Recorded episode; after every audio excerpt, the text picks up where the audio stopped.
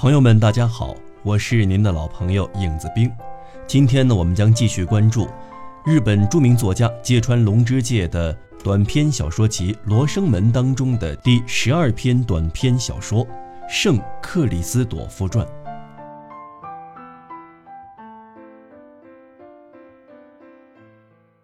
圣克里斯朵夫传》小序。于长于森田文学刊发《基督徒之死》，本篇与该篇同出所藏之《耶稣绘版圣徒经传》中之一章，为稍加润色而已。然《基督徒之死》乃叙本邦西教徒之仪式，《圣克里斯朵夫传》则为圣徒传之一种，自古以来盛传于欧洲天主教诸国。唐两文互参，对所提及之圣徒经传或能略窥一斑。传中多有时代与地点错误，几近可笑。为无损原文之时代特色，全且不做任何订正。倘诸方家不疑于之无学，则幸甚。一，山居。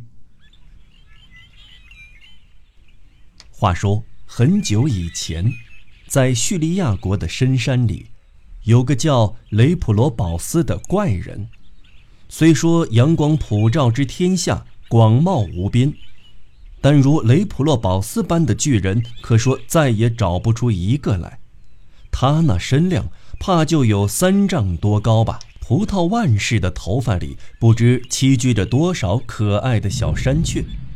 手脚像深山老林里的松柏，走起路来七山八下都能震出回声。要想猎食，动动手指，雄鹿之类变成腹中之物。有时从山上下来，想到海边捕鱼，便把胡子和像海松一样的下巴往沙滩上一挨。吸口海水，鲷鱼了，松鱼了，就会摇头摆尾，刷刷流入口中。货船若碰巧从海上经过，就会给这潮水意外的涨落弄得颠簸不已，慌得舵夫手忙脚乱。不过这雷普罗保斯天性善良，不消说住在山里的樵夫猎人，就是对过往的行人也从不欺辱。反倒会帮人把砍好的树推倒，将猎人追丢的猎物觅回。行人背不动的包袱，他就扛在自己肩上，总是助人为乐。所以远村近郭的山里人没有一个嫌恶他的。有个村子走失一个牧童，傍晚牧童家的天窗开了，家里人大吃一惊，抬头一看。只见雷普罗保斯那双簸箕般的大手上托着睡得正酣的小牧童，在星空下轻轻放下。他绝非怪物，看他心地是何等可亲可敬。山里人遇见雷普罗保斯，时常拿出糕饼酒馔相待，亲密叙话。话说有一日，几个樵夫伐木。走入长满丝柏的密林，遇见从山白竹中慢悠悠走出来的雷普罗保斯，一心想要款待他，便燃起落叶给他烫酒。对雷普罗保斯来说，瓶里那点酒只如一滴之量，却让他十分开心。他把樵夫吃剩的饭粒撒在地上，让头上的小山雀啄食，盘腿坐定，开口说道。咱家既然生而为人，便应建功立业、封侯拜将才是。樵夫听了，也凑趣道：“哇，您这样的大力士，攻下两三座城池，还不易如反掌？”这时，雷普罗保斯面带难色，问道：“有件事却不好办，咱家一向待在山野。”要想从军打仗，怎知该投奔哪位将军呢？还有，当今的盖世英雄究竟是哪国大将？不论是谁，真个英雄了得，咱家都会为他奔走马前，尽忠效命。原来是这事儿。要说勇武，呃，依我们看，当今天下怕是没有哪位将军能比得上安提奥基亚国王了。樵夫回答说。雷普罗保斯听了大喜，那我立即动身。说着，站起小山一般的身躯。这时，奇怪的是，他头上的小山雀一时纷纷振翅飞向枝叶交错如网的空中，连雏鸟都没留下一只。那些小山雀停落在枝桠横斜的丝柏背面，宛如丝柏结出的累累果实。雷普罗保斯惊异地望着这群小山雀，不一会儿回过神来。才同聚在脚下的樵夫殷勤道别，复又像方才一样，踏着山白竹，迈着大步，独自走向深山。却说雷普罗保斯想封侯拜将的事，不久便传遍远村近郭。没过多久，却又疯传出一个消息，说是靠近边境的湖边有艘大船陷进淤泥。一伙渔夫正发愁拖不出来，这时不知哪来一个巨汉，只见他抓住桅杆，不费吹灰之力就拽上了岸。渔夫一个个还目瞪口呆，说不出话。那怪人竟早已不知去向，而认识雷普罗保斯的人已然猜到，这个热心肠的好人终于离开了叙利亚。每逢望着西面平立的群山之巅，真是好不惆怅，不由得仰天长叹。再说那牧羊小童，每当夕阳落山，必定高高爬上村头的一株杉树，仿佛忘掉了树下的羊群，哀哀地呼唤着：“雷普罗保斯，我好想你呀！你翻山越岭去了哪里呀？”列位看官，欲知雷普罗保斯后来如何交上好运，且看下回分解。二，朝夕祸福。话说雷普罗保斯顺顺当当便来到了京城安提奥基亚。提起安提奥基亚，同山里可大异其趣。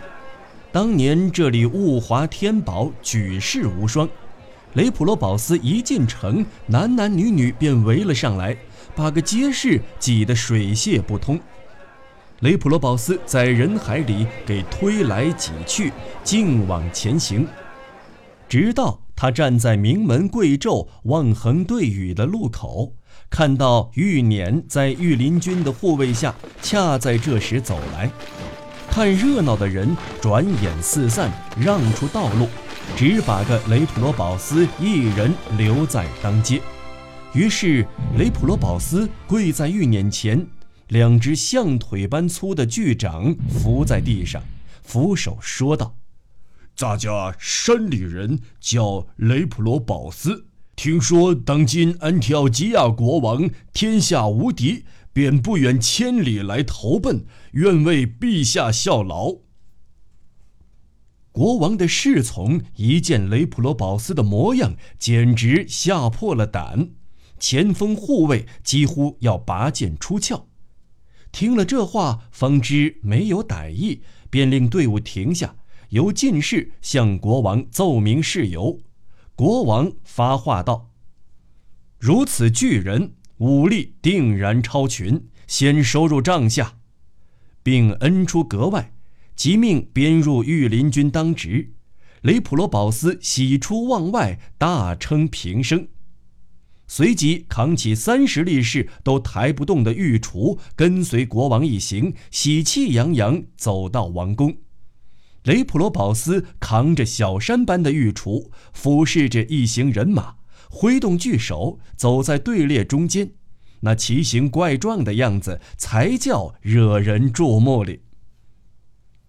自此以后，雷普罗保斯当上御林军，身穿七纹麻制的军服，腰挂朱鞘长刀，朝夕守卫着王宫。所幸建功立业的时机不久终于到来。那是邻邦大军来犯，志在攻占京城。原来这邻国大将曾首富狮子王，有万夫不挡之勇。纵然贵为安提奥基亚国王，对两国交战也丝毫不敢怠慢。于是启用新晋收在帐下的雷普罗保斯为前锋，亲自坐镇大营，号令三军。雷普罗保斯担此大任，欣喜若狂，竟不知身在何处，此亦难怪也。不久，万事齐备，金鼓齐鸣。国王令雷普罗保斯一马当先，提大军向国境上的原野进发。但见敌军正严阵以待，寻机密战，哪里还会耽搁？顿时旌旗招展，遮天盖地，此起彼伏，杀声震天。说时迟，那时快，双方正要厮杀，只见从安提奥基亚阵中慢腾腾走出一员大将。此非别人，正是雷普罗保斯也。且看巨汉今日这身打扮：头戴牛皮盔，身着铁铠甲，手执柄短刃长之七尺刀，活生生一座巨擘塔。大地似都显小，真个有撼山动地之慨。雷普罗保斯叉开双腿，立于两军之间。舞动长刀，遥指敌军，若炸雷一般，大声吼道：“远处的听声音，近处的放眼瞧，咱家乃安提奥基亚国王帐下的猛将，闻名遐迩的雷普罗保斯是也，多承我王厚爱，敢当先锋大将。现两军对阵，看哪个来与咱家决一死战。”话说古时，非利士族勇士歌利亚曾身披铁鳞甲，手戳大铜矛，叱咤于百万军中。与之相比，雷普罗保斯此刻威猛之慨丝毫不逊色。果然，邻国的精兵勇将个个哑然失色，好大一会儿竟没个人敢应声儿。见此情景，敌国大将心想。倘不除掉这厮，必败无疑。于是，一身华丽铠甲的敌将拔出三尺大刀，跃马阵前，大声报上姓名，直取雷普罗保斯。这边厢，雷普罗保斯却全不当一回事儿。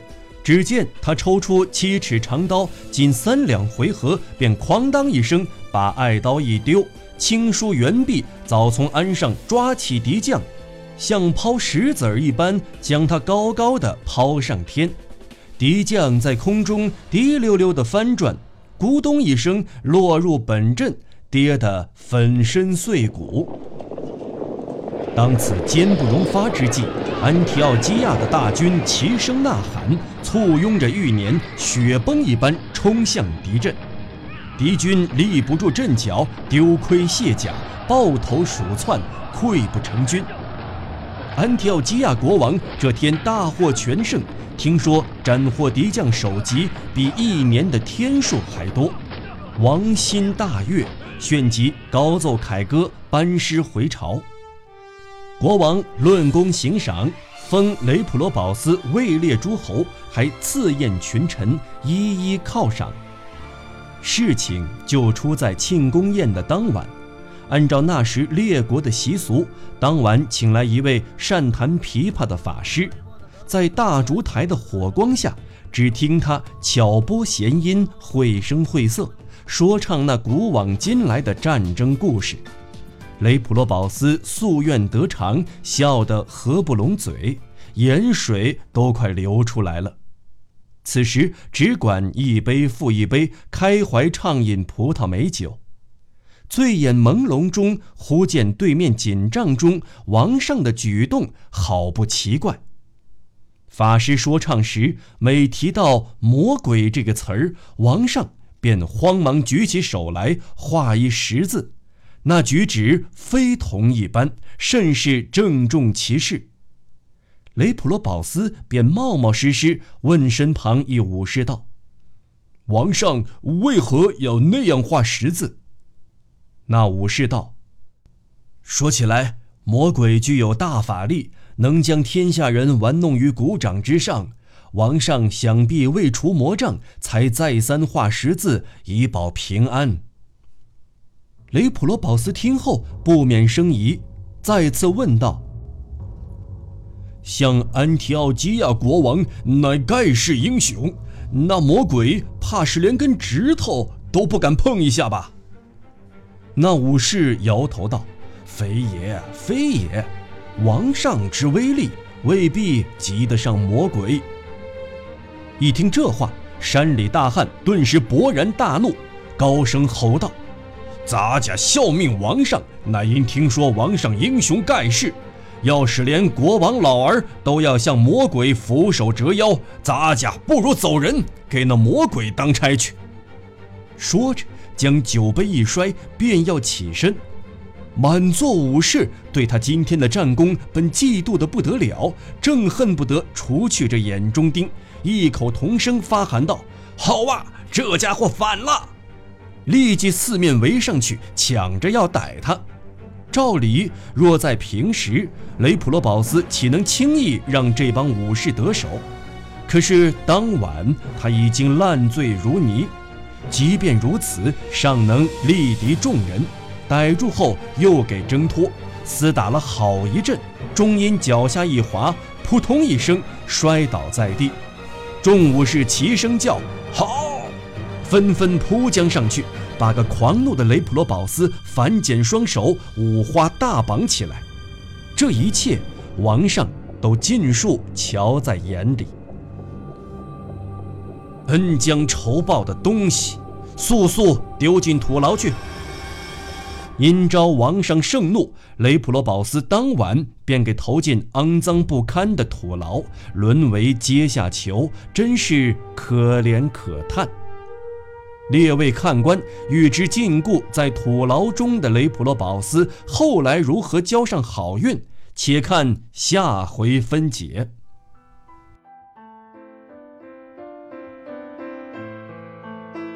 亲爱的听众朋友，本期节目就先为您播讲到这里。如果您愿意的话，请您订阅微信公众号“影子兵”，在那里您可以在各个平台找到我，订阅我。好了，朋友们，我们下期节目再见。